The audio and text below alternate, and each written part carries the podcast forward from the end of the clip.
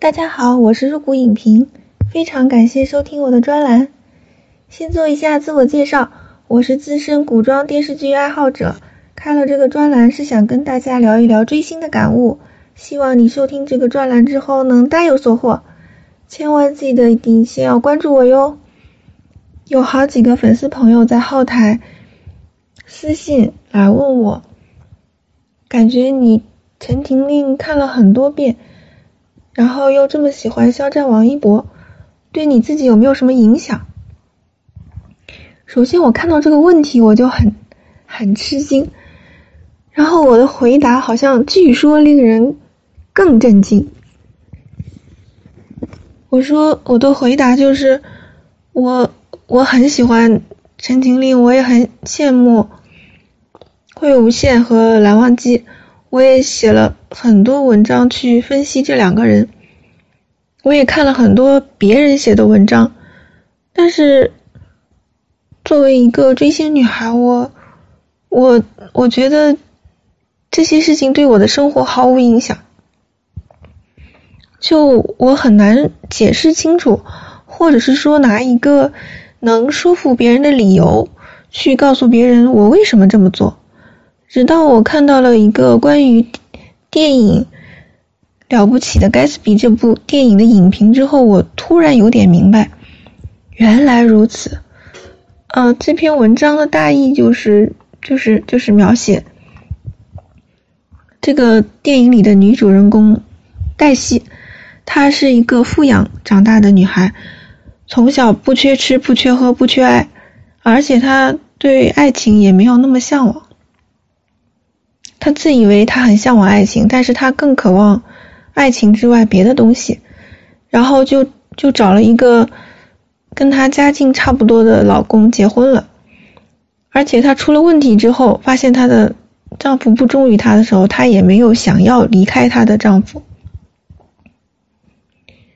就我觉得，我觉得这个就是就是我不知道大家有没有看过这部电影，对黛西的选择，你们。有没有觉得赞同还是不赞同？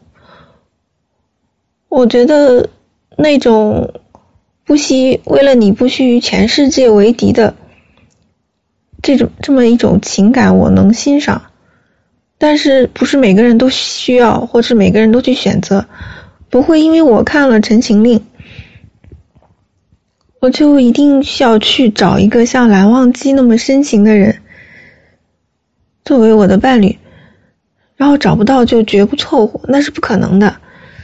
就并不是所有的人都会把，就是就是就会就会把追星作为生活的全部。比如说，比如说《陈情令》，它作为一部电视剧很成功，然后你可以去欣赏，但是你不能幻想。首先，我觉得我遇不上蓝忘机。他有一个外号叫他是人间妄想。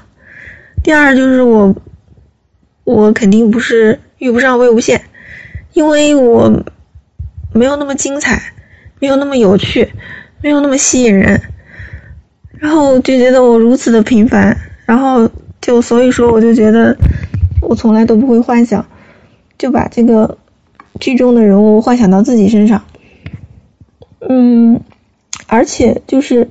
望线之间的关系那么牢固，是因为他们相互满足了自身缺失的那一部分。人总是要缺什么才会想要什么。如果有一样东西你从来都没有缺过，那样东西可能对别人价值连城，但是对你来说微如草芥。就就比如说，我就看电视剧的时候，我就看不懂。某一个梗，就比如说跟食物有关的，跟食物所有跟食物有关的我都看不懂。就比如说请吃饭、豪华宴会、亲手做饭这种，就完全完全感动不了我这种类似的行为。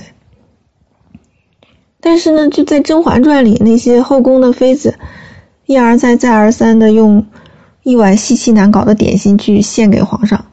我就觉得这个无法理解，为什么会觉得送东西给人吃是最大的善意？这那要饿的人才需要。那如果一个人不饿，你搞这些吃的去巴结他有用吗？然后像就是说像蓝忘机，他是被三千条家规束缚的人，他缺失的这个鲜活动力在魏无羡身上找到了，所以说他可以问灵十三载，等一不归人。给我提问的这些粉丝朋友们，你们能不能扪心自问一下？你有那么缺乏、那么渴望、那么不惜一切，哪怕等十三年也要搞到手的人或者东西吗？所以说，因为没有，所以说就不要幻想。电视剧是电视剧，你自己的生活是自己的生活。你可以追这个电视剧，可以追星，然后可以欣赏，可以旁观，甚至可以借鉴，但是不能沉迷。所以说，作为一个剧粉也好。那个真人真人粉也好，我觉得就是说，你喜欢什么东西是可以的，但是不能沉迷。你喜欢这个电视剧也好，沉迷是绝对不可以，它会给你造成不良的影响。